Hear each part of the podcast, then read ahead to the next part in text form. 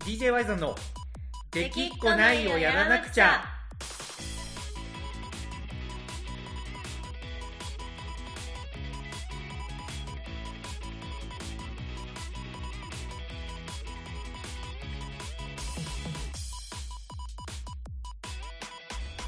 はい、どうも、ワイザンです。コナコですはい、というわけで、このこさんやってきました。ラジオの時間なんですけど、やってきましたやってきました。今週はですね、はい今週はですね、あれ行きましょう。あれ行きましょう。あれあれです。なんでしょう細田、細田守監督の最新作である、はい竜とそばかすの姫のはい感想戦。これを行きましょ竜とそば かう。すの姫の感想戦あれい一個はい聞いていいですか、はい、でも何個でもどうぞ。あはれい。あのラジオ、はいあの当日まではい冒頭で必ずジェットフェスのこと喋るって言ってませんでしたっけ、もういや、も言っう終てたわり言まっしてたた。いや、そんなわけないもうや。いや、終わりまだしから、 竜とそばかすの姫の感想戦を話します。で、本題に入る前にお知らせです。たあれそんなパターンありましたっけい つもいやいやいや、本当だって、そんないきなり、あの、はい、あの、ワイザルです、あの、ジェットフェスですじゃなくて、はい何を話すかを言った後に、その、そのトークに行く前に、ジェットフェスの話ですよ。あそんな感じでしたっけいつもなんかそんなジェ感ッじトでフすよェスの話してマックの話っていうイメージがもうちょっといや、違う違う違う違う。今週はマックの話しますよ。で、はい本題に入る前にお知らせなんですけど、ってあいう。なるほどねそうそう、本題で引き付けといて、はいで、ジェットフェスの話を毎回するっていう、こういう作戦ですから。あそういはうい作戦だったんですね、こういう作戦です、作戦です。なるほど忘れてないです。もう1、1ミリも忘れたことないです。 1ミあリも、のー、そうです。もうあの、クッスンガレージのこととか、ね、あのー、はい藍染めのこととかすっかり忘れましたけど、あ藍染めのことはちょっとすっかり忘れてましたよ 私も藍染めのことしか忘れてたでしょ、はい、ギリギリクたまッにスンガレージのことは覚えてますけど、覚えてたでしょ、いあのー、ジェットフェス、どちらかというと、あの、ギターウルフ聖司さんのことは片時も忘れたことないですから、 僕。片時も片時も。なるほど片思いしてますから、片思い。ははい。いというわけでね、あの、お知らせなんですけど、はい10月9日に島根県で開催される島根ジェットフェス2021にはい DJ ワイザン出演することになりました。なりましたなりました。はい。で、ただいま、開催資金のためのクラウドファンディングを実施中です。はい開催チケットなどもそのサイトで販売してますので、ぜひですね、興味がある人は Google で、えー島根ジェットフェス2021で検索してみてください。はいはい。これを言うためにですね、毎週、はい毎週これを言うためにですねこのラジオを僕今ね頑張ってるわけですからまあ DJ バイザンラジオですからねそうそう DJ ワイザンラジオですで今回がねその竜とそばかすの姫の感想戦っていうことなので、はいまあもしかしたら DJ ワイザン知らない人もこれ聞いてる可能性もあるわけですよはいやっぱりねそれで検索して入ってきてる人もいるかもしれないのでああなるほどねそうそう。なんで、その人には、あまあなんか、あの、陽気な DJ がね、まあ DJ って言っても僕らの場合、あれですから、あの、クラブとかでやるようなおしゃれな DJ ではなくて、はい J-POP とか J-ROCK とかを流して、みんなで踊りましょうっていう、ものすごい、あの、敷居の低い DJ なんで、はいはい。まあもしね、今から話す感想に共感してくれたら、ちょっと、あの、DJ Y さんでね、検索してみてください。はいはい。というわけで早速行きましょう。竜とそばかすの姫ですよ。はいはい。これ、コナコさんは、もうあれですか、すっかり忘れてましたけど、だいぶ公開してから3週間ぐらい経ったんかな、あそんぐらい経ちましたかねねえ、あれだって7月の16とかじゃなかった多分そうですねねえ。これはもう、あれですかもう見に行かれてる。はい見に行きました初日に行きましたおー、僕も初日に見に行ったんですよ。へえ初日の朝、しかも。へえうん、魔女見習いを探して以来の、あの、朝一映画館。 混んでましたあ混んでたけどやっぱりあれだねなんかうーんまあ少ない方が集中して見れるねやっぱまあ、うんそうですね人が多いとそれだけねマナーがいい人ばかりではないですからね、まあそこなんですよねう、んで僕はまあその初日に見た後はい実はあの2回目も見に行ってるんですよ、はいうん、でまあズバリいきますけど、まあ、これはいネタバレありで話そうと思うので、はい、まあいこのタイミングでこのラジオ聞いてる人でネタバレやめてっていう人もなかなかいないと思いますけど一応ちょっとあの止め る止める猶予期間ねもそううね今回はネタバレありであのもう忌憚なくですねこのはい竜とそばかすの姫について感想をね語り合っていきたいなと思いますので、ちょっとネタバレは勘弁してっていう人は今のうちにですね離脱して、で見に行ったら帰ってきて、まあ、帰それよく言うけど帰ってくる人多分いないですよね まあまあまあまあそうですねそう僕らがあの有名な映画評論家だったらまだしも多分、うんあの覚えてない可能性すら はいありますよね。はい、まあ、なんでこれでもう大丈夫でしょうもうネタバレやめてくれって人はもういなくなったと思うんで行きたいんですけど、はい小山さんどうでしたこれおも端的に面白かったですかあーまあうん面白かったですけど、うん初日に見に行ってう、んなんか見終わって最初に思ったのはまあうん面白かったけど、うん2回目はいかないなーって感じはでいしたはいはいねはいなるほどねはいこれね僕も初めそうだったんですよはいというよりかは1回目見た時は、はいちょっと中盤ぐらいではい一体これ何を見さされてるんだろうなっていうちょっと気持ちになってきてしまって、といううのも、まあ、コナコさんはよく、ね、ご存知だと思うけど俺竜とそばかすの姫今めちゃくちゃ面白いなって思ったのよんはい結論からいくと、うんでもそれってなんかい意外じゃない俺が竜とそばかすの姫面白いっていうのいやなんかどこに面白いと思ったのかによる、うん別になんよかるそこまで意外とは思わないけど、うんあこれ面白いと思うんだどこにどこはいにはいハマったのかな、みたいな、はいはいはいはい、うん、いやー僕ね初めはやっぱりねあのーものすごい中盤以降なんかあポカンとしてたんですよねはい要はもうなな何がなんだかやっぱよく分かんなかったんですようんあの言いたいことは分かるんですよそのねネットの世界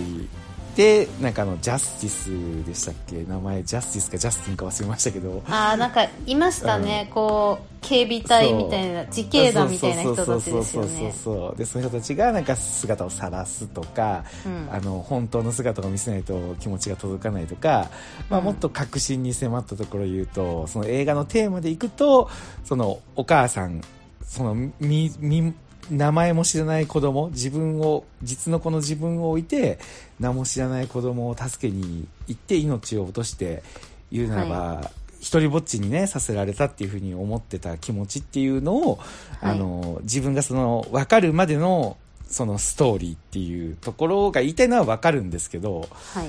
なんか大軸は分かるしなんかテーマ性もなんかものすごい分かりやすくぶっ込んでるけどはいなんか細かいところがなんかすごいわけ分かんなかったんですよ。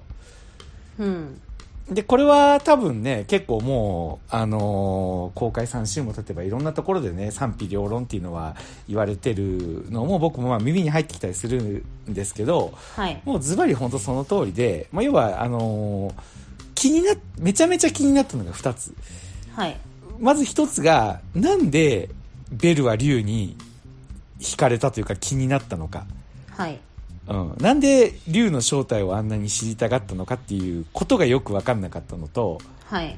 あとは、最後のあの、シーンですよね。あの、虐待の子を助けに行くシーンで、はいあの、え、それで、それで解決してんのみたいな。うんそういう、そこはかとない疑問が、どうしても、 どうしてもなんか拭えなくて。あ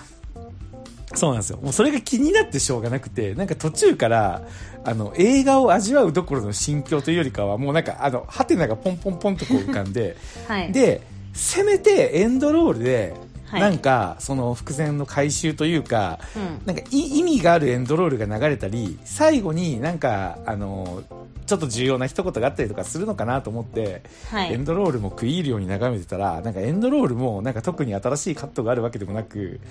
うんあの映画内の、ね、カットのをそのまま使って。はいそして、あのー最後の曲が終わった後にも画面が真っ黒になって特に何があるわけでもなくっていうはいちょっとかなり面食らったんですよ。なるほどねうん、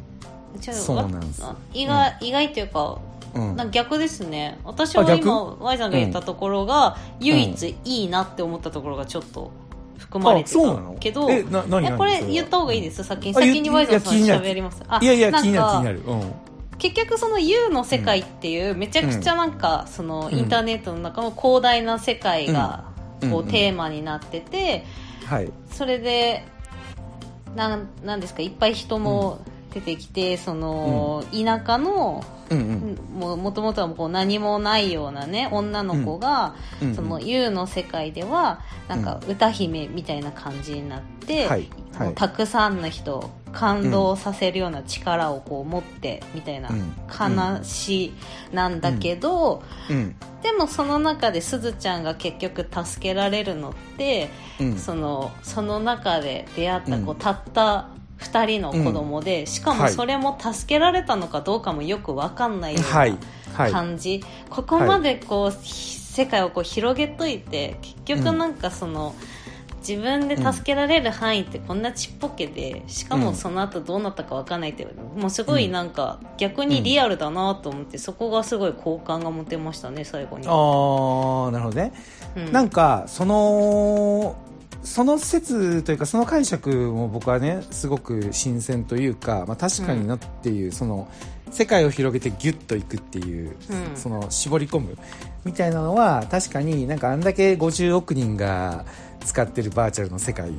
仮想空間っていうふうに大風呂敷広げといて、うんで結局行くのが東京みたいなうんところもあったと思うんですけど僕も確かにそこはそんな気にならなかったんですよ。うんどっちかというと、なんかその後ハッピーエンドみたいに河原を歩いてたじゃないですか。はいそれがなかったら、そその、コナコさんの言う解釈でも、なんかしっくりくるものはあったんですけど、あーなんか、結局救えたかどうかわからないのになん、なんであんなに清々しいんだろうみたいな感じなるほどねそれはもう気になん、私は逆に気にならなかったなんかこう、はいはいはいはい。少年漫画とかの「俺たちの冒険はまだまだこれからだ」的な、その後またなんかこう悩んだりするようなこともあるんだろうけど、まあ一旦このすずちゃんがこう行動できたみたいなはいことへのはいすがすがしさなのかなみたいなうん、なるほどね。はいそれでいくと、あのー僕が結局最終的にね、2回目見に行って、はい竜とそばかすの姫おもろいじゃんって思ってるのとやっぱちょっと微妙に違うんですよねはいそれがあのー何まあこれあれですよどっちが正解とかっていうのはもうあの前置き言うまでもなくなくてまあまああ言うまでもなくねそうそう言うまでもなくなくよ、はいなくて単にねこれ僕の解釈なんですけどはい僕はこの「竜とそばかすの姫」っていう映画は細田監督の壮大なボケだなっていうはい解釈に落ち着いたわけですよ、はい、もうものすごいクオリティの高いうんボケ、そしてあの我々観客はツッコミはいで僕ねそのきょとんとして終わ見終わった1回目の後にはいまあもうなんかちょっとやっぱ合わなかったなとなんかちょっとやっぱ脚本がしっかりしてない映画僕やっぱ物語が好きなのがあの自分の映画の軸だと思ってたので、はいなんかこんなになんか説得力がなくてちぐはぐな脚本だとなんかどんだけ映像が美しくてどんだけなんか歌がなんか綺麗でもなんかやっぱり納得感ないなって思いながら、はいあの23日過ごしてたわけですよはいところがあのそんなこと思いながらもベルのあのオープニングのミレニアムパレードをかけるベルのあの、はいはい U のあの曲あったじゃないですかはいあれがなんか頭から離れなくて、うんそしてひいては、なんか映画のいろんなシーンがなんか頭にこう浮かんで、こびりついて離れないんですよね。はいで、なんでこんなに気になるんだろうなと思いながら、あのーいろいろ考えてたんですよ。はいなんかどう考えても自分の中にこうハマるような映画じゃないのにめっちゃなんか頭の中に残ってんなっていうのをなんか悶々と考えていくうちにはいあって思ったことがあってはいそれが何かっていうとなんか映画ってもっとこうなんかか頭で考えるよりもなんかその場にあるものを楽しむっていう楽しみ方はいなんか僕ってなんか変にいろんなこと考えがちなんですけどうんなんかそういう自分からなんか解放されて映画を楽しんでみたいなみたいな気持ちになんかなってきたんですよはい、要はさっき細田監督の壮大なボケって言ったのはそこで、うんあの突っ込もうと思ったらマジでいくらでも突っ込めると思うんですよここがおかしいとかなんか、はなんですずちゃん大人があんだけいながらその一人で行かせたのかとかうんね、さっきのあの結局解決してないのになんでそんな楽しそうなんみたいなのとか、い、ろいろあると思うんですけど僕はもうその辺ひっくるめてこうなんか突っ込むよりも大事なものがある映画なんだなっていうところに最終的に落ち着いたんですよね。はいでそう思えるようになったのはなんか違和感を感じながらも2回目を見に行った時なんですよ。はい2回目はもうなんか難しいこと考えずになんかその音楽であったりとか映像美であったりっていうのをなんか映画館でちょっとこう感じながら見ようと思って、はいなんかあんまりここおかしいんじゃないとかそういうことを思わずになんか見てたんですよねうんそしたらなんかあることに気づいたんですよはいあの結局お前気づくんかいみたいな話になってしまったら申し訳ないんですけど、僕これ結構ね、あのー革新的に思ってることがあるんですけどはい僕はあの「竜とそばかすの姫」っていう映画はもう言ってしまえばあのすずちゃんがアンベイルしてあのはい元の姿に戻ってはい歌ってでそこで歌ってる途中にかあの川でお母さんが流されて命を落としてしまった記憶がパッとこう蘇ってその時に初めてお母さんの気持ちあの見ず知らずの人を助けるあのいどうにもならなくても体が動くっていう気持ちを理解したっていうシーンがあったじゃないですか、はい僕は多分映画っていうのはもうあそこで完結してると思うんですよねうん最後のお父さんと LINE しながらバスで、えー、と東京に向かうっていうシーンあれって僕はあのー打足これでうなんて言ったらいいんだろう打足ともちょっと違うんだけどはい僕あれ細田監督の意地悪だと思うんですようん要はですねあのシーンに突っ込むイコール、あのー川でお母さんが流された時に、えー、とすごく叩かれてたじゃないですかはいあの小さい子供を置いて何やってんだとかあの、なんか助けが来るのを待てばいいのに犬死にだとか、はいあの救命器具だけであれだけの川に行くなんてありえないみたいなツッコミのコメントがネット上でものすごいわーってくる演出があったと思うんですけど、はいあれをあの観客がやってるっていう構図になってるなっていうのを思ったわけですよ。うん僕はそれがこのなんか竜とそばかすの姫のなんか細田監督の最大のいたずらなんじゃないかなっていう風な見方を2回目が終わって今は思ってる、うへえん、あれに突っ込むイコールそのすずちゃんのお母さんが川で流れた時に突っ込んであの犬死にだって言ってた人となんかほぼ同じ形に観客を使ってなってるななるほどそう。つまり、今度僕らが、その、すずちゃんのあの気持ちを分かるような生き方を今からしていかなければならない。なるこほどうねいう映画なんだなっていうふうに僕は思いました。うんうんうん。そう解釈したらね、なんかすごく、なんかね、面白い。あの、純粋に、あのー見てて気持ちいいし、うん歌も素晴らしいし、はいなんかあのクジラが出てくるところとかのあの音はいあの効果音みたいなうんなんかああいうのもなんかすごく中毒性があるって言ったらなんかね、うんちょっとパチンコみたいで嫌なんです けどただねあのほ本音を言うと、はいあのパチンコ打ってる時の気持ちよさとちょっと似た何かがあったよ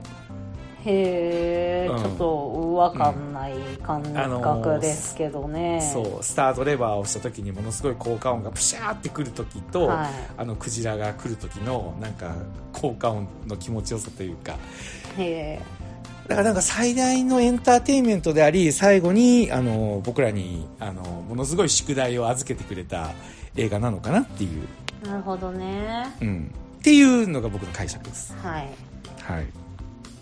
なるほどね私はなんか映画ね、うんなんかストーリーはもちろん大事なんですけど、うんなんかす映画で見るってなるとそれ以上になんか、キャラクターにこう、うん自分的にキャラクターに魅力がないと、はい何回も見ないんですよ一回しか見ない,、はいでこの映画面白かったんですけどうんなんか私の中で魅力的だなっていうキャラクターがいなかったあーあなんかサマーサマーオーズで言ったらあのカズマくんみたいなねいやまあカズマくんはまあ可愛いけど、カズマくんとあ カズマのおじさんのコンビがいいよね、あの師匠はいってはういのはがねいはいはいはいはいなんるほどかねこう自分の中で、うんなんかこう例えばなんかこのキャラは自分と考えてることが一緒でこう代弁してくれてる感じがするとか、うんうんあとはなんかまあ自分にないものを持ってて、あこういう意見すごいいいなとかなんかそういうね、キャラごとにうんなんか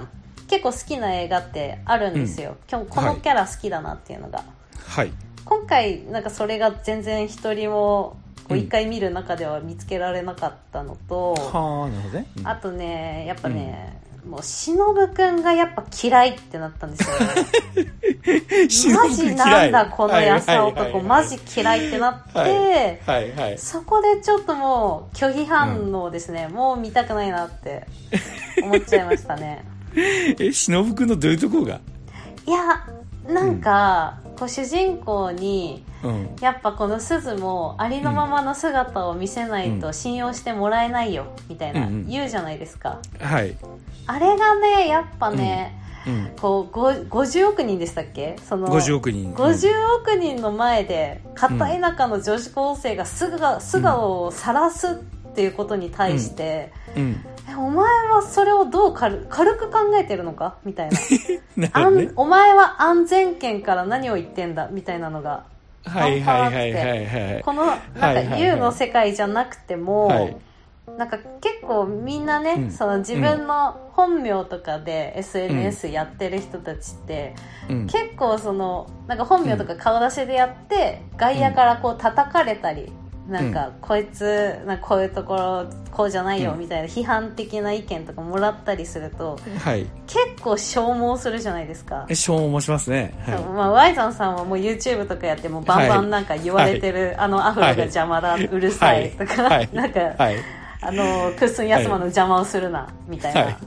DJ だけやってろみいたいなや、それ具体的に言い過ぎっす、この方。はいはい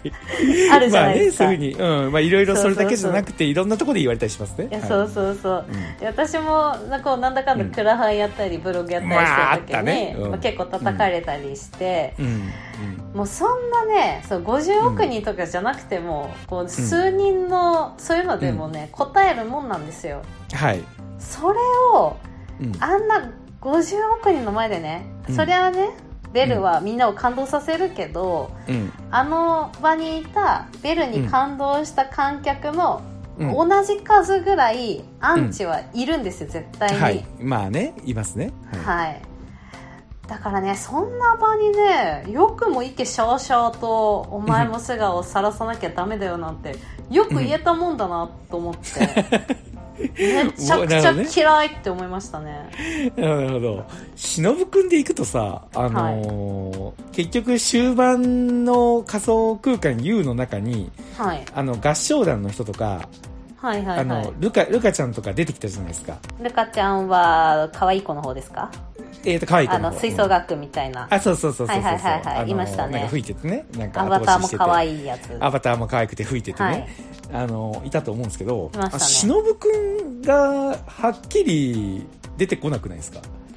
しのぶくんどれだったんでしょうねわかんない一回しか見てないからうんいや、多分ね、これ何回見ても、あの、はっきり、まあ僕は気づいてないだけかもしれないけど、二2回目結構注意して見てたんですけど、はいやっぱり明確にしのぶくんっぽいアバターっていないんですよ。わかんなくしてたんですかねわかんなくしてた。その名の通り、しのぶくんだから忍んでるっていうのか、あでも一個だけ僕思うのがあはいあのークジラかなって思うんですよね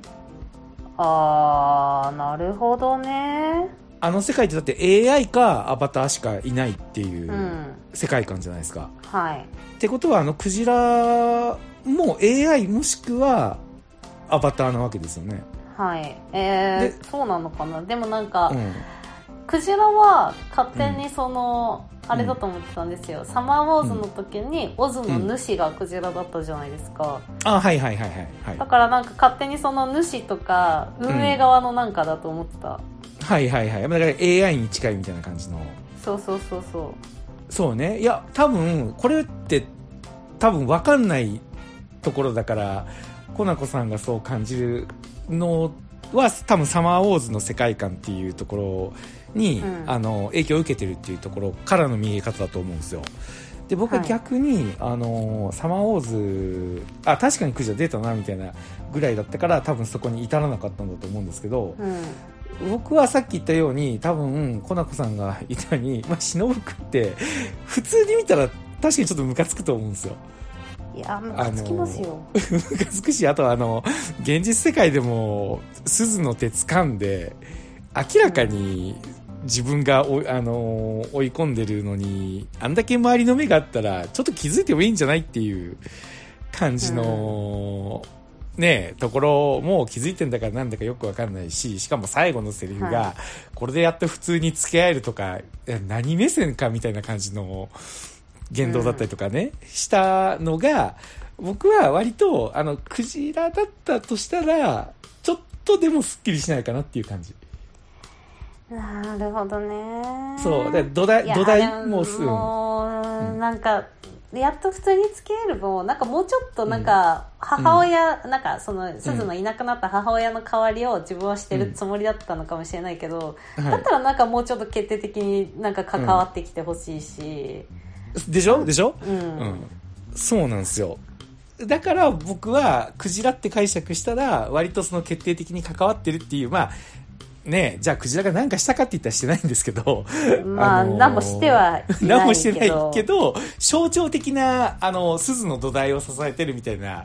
描写にはなってるじゃないですかそのうんオープニングとかでもねあと、まあそのあれをミュージカルと考えたらやっぱりその歌詞っていうものも結構重要な要素になってくるのかなと思うんですけど、はい、その空飛ぶ扉にクジラに飛び乗ってみたいな歌詞が冒頭で出てくるのもやっぱりただ YOU の世界にいるから歌えるというよりかは忍くんが支えてるのかなみたいな感じの解釈を僕はちょっとしてみたって感じですね。なるほどねうんあれですよ別にあの忍くんが僕もものすごいキャラとして魅力的っていうつもりはないんですよ。はい本当にどっちかといえばあのツッコミどころ多すぎるやろってここでも1回目は思ったよ本当に、なんやねんって思ったけどなんか2回目見た時に忍くんのアバター誰だろうと思って見てておらんやん、はいあじゃあクジラなんかなみたいななんかそんな感じですうん、なるほどね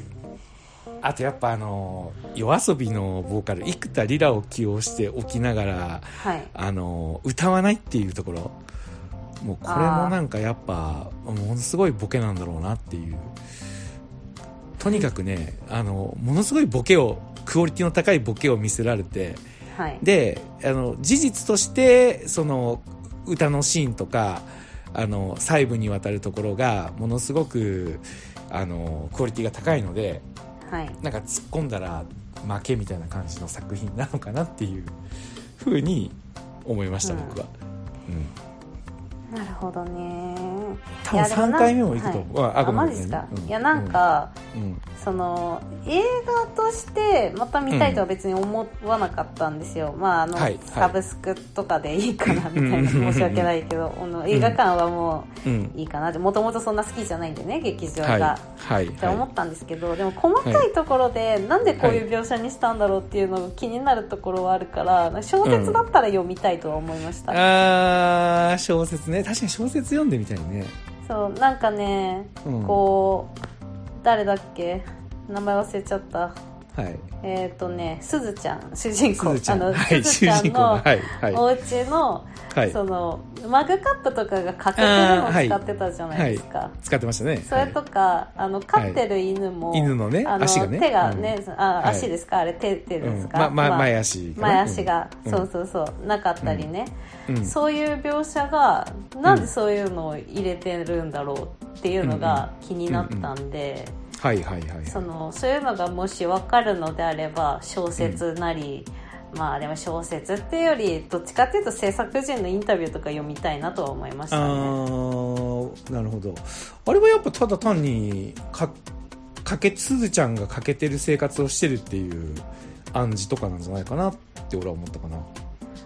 あーなるほどねその私はでもどっちかっていうと、すずちゃんはなんかそういう欠けてるものもなんか手放せない優柔不断な性格とかなんかそういうのはいをはいはいはいなんか集めて大切にしちゃうみたいな、うんなんかそんな感じなのかなと思ったんですけど、なるほどなるほど、僕はまあこれもねなんか結構残酷な解釈っちゃ残酷かもしれないですけどはい結局あの辺はすずちゃんっていうのが正常じゃないっていうそのお母さんを失ったトラウマで、うん言うならばお父さんとのコミュニケーションも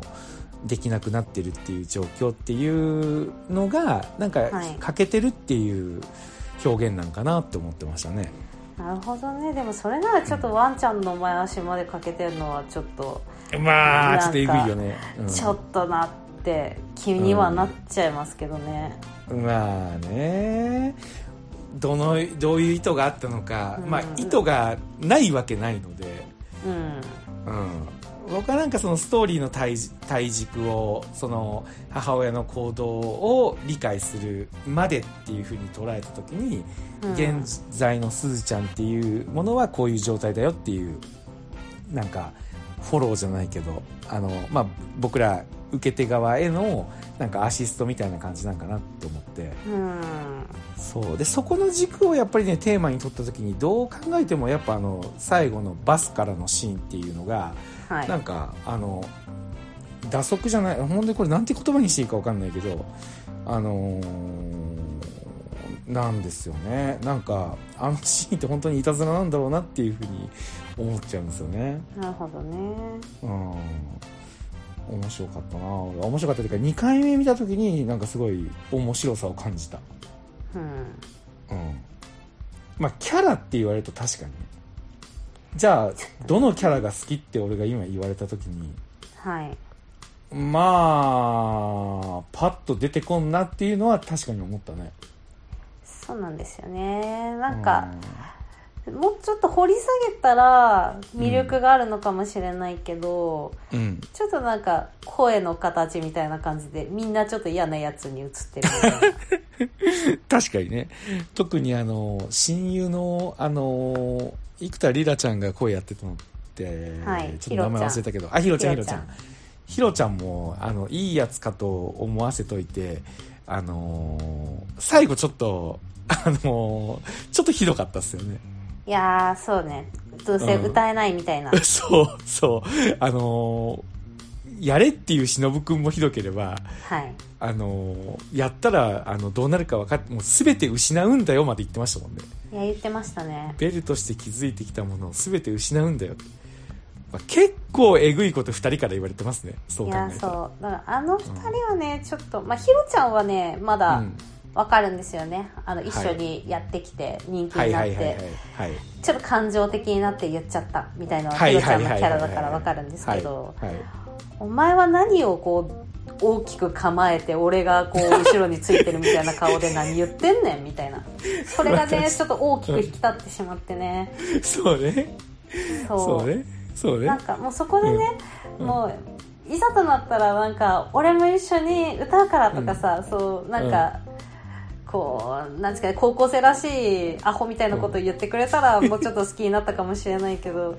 まあこの子さんあそうねの青臭いの好きですからねまあ青臭い分には全然好きですよ青臭い世間知らずとかそういうのは別に好きなんで、はいはいはいはいはい勢いだけで喋っちゃう感じの。はいはいはいはいなんかね、あのけ勢いだけじゃない、あの感じの忍君嫌いですあね。達観した感じのねそうそうそうそう俺は分かってんぞみたいな感いじやのねそうそうそう。そうそうけどやっぱさそれがさあのー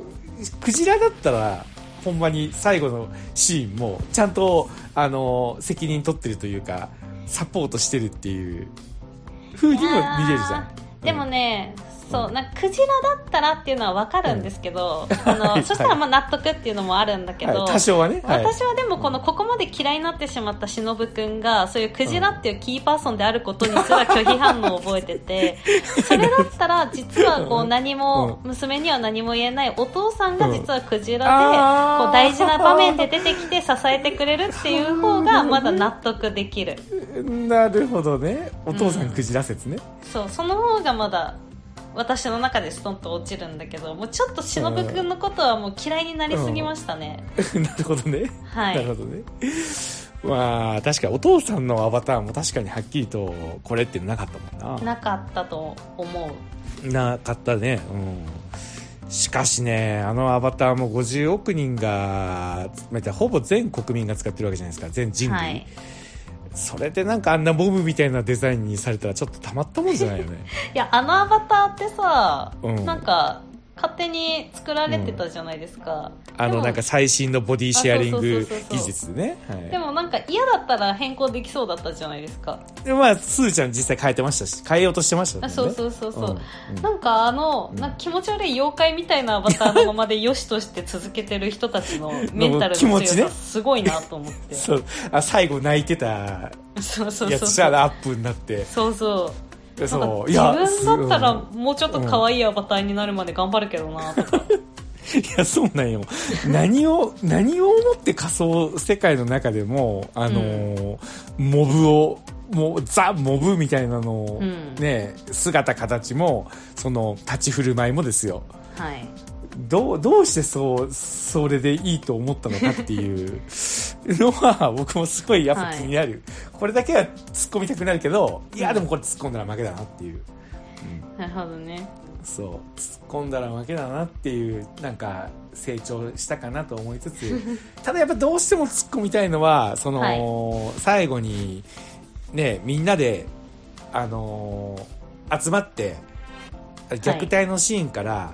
すずがあのアンベールして歌ったシーンで集まってたじゃないですかはいあのー学校の部屋なんかな一室にはいあの時みんなどこ見てんのっていうのはものすごい気になるどこ見てんのそういやあのー、だから U の中に入った時に、はあいのどどその僕の感覚それまでの感覚ではその、はいなんか VR みたいに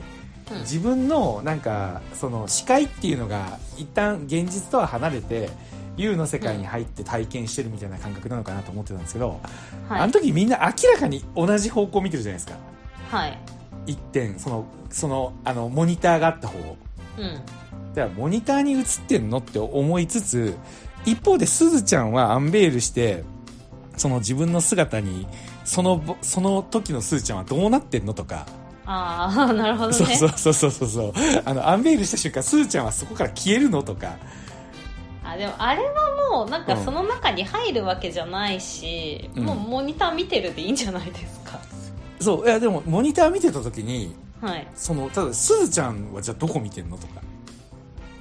すずちゃんはうん、えモニター見てるんじゃないのああのその場にいながらモニター見て、うんそのだって制服のままあの仮想空間に現れたじゃないですかでもあれは別にそこに移動してるとかじゃなくって、データがそういあう風になっちゃってるってことでしょ、 なるほどなるほど。うんだからみんなモニター見てるわけね。そ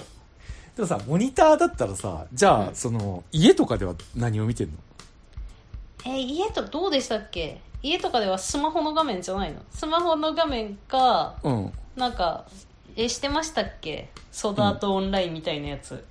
いや、なんか俺の印象に残ってるのは、なんかパッと目が覚め、U、目が覚めたら U の世界が終わってたみたいな。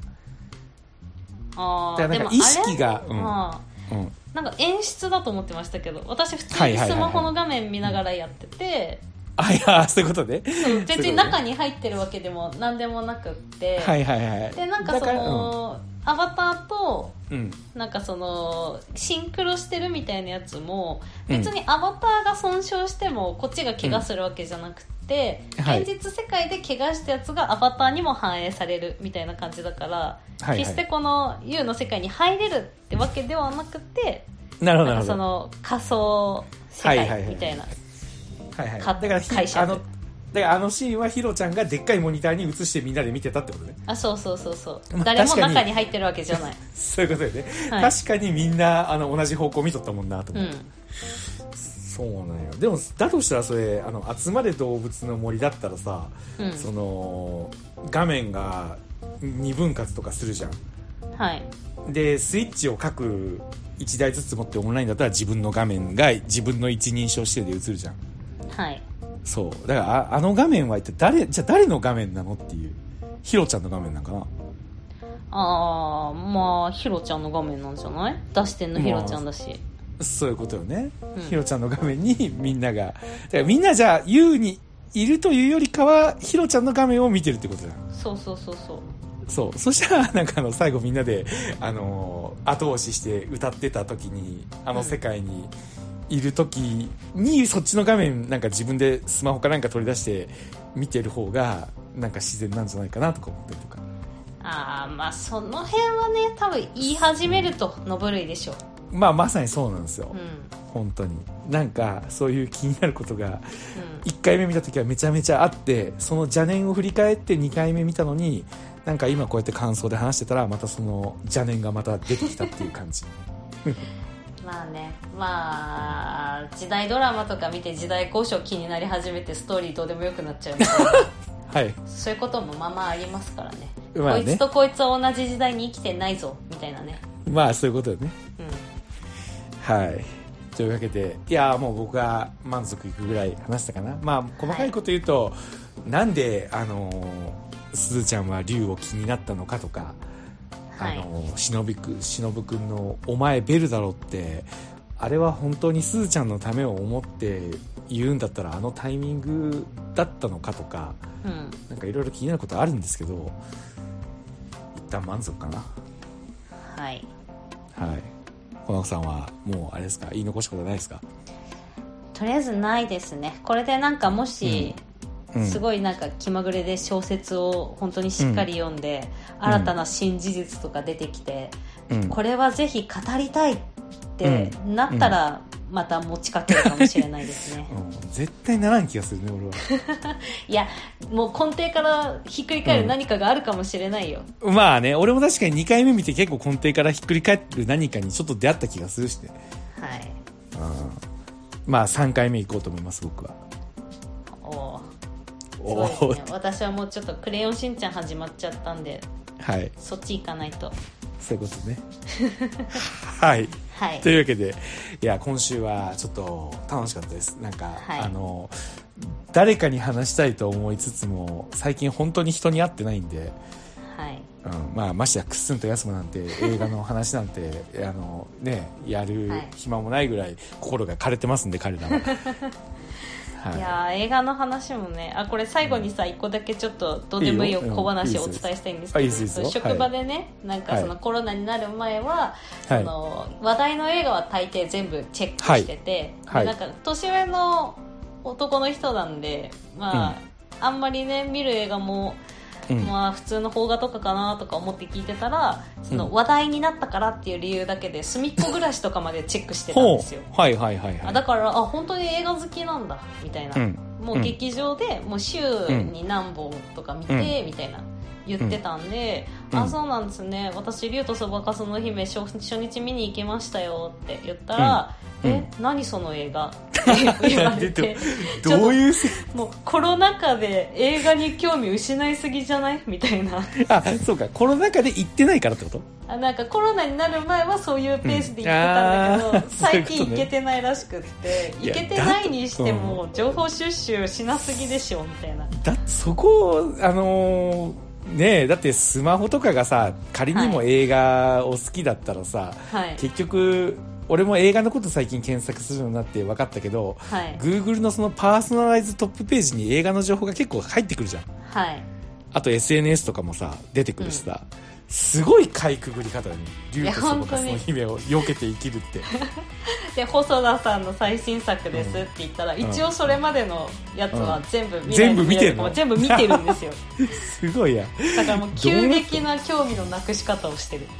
なるほどはいそんな人がいたよって話ですはいあのその人にねぜひちょっとこのラジオをあのおすすめしておいてくだ さい聞いてくれるかな、聞いてくれたら、まあ、思いっきりネタバレしてますけどはい、はい確かにというわけで、えー今週の DJ ワイザンラジオは以上になりますはいはい最後まで 聞いてくれてありがとうございましたワイザンでしたコナコでしたはいじゃあまた来週はーい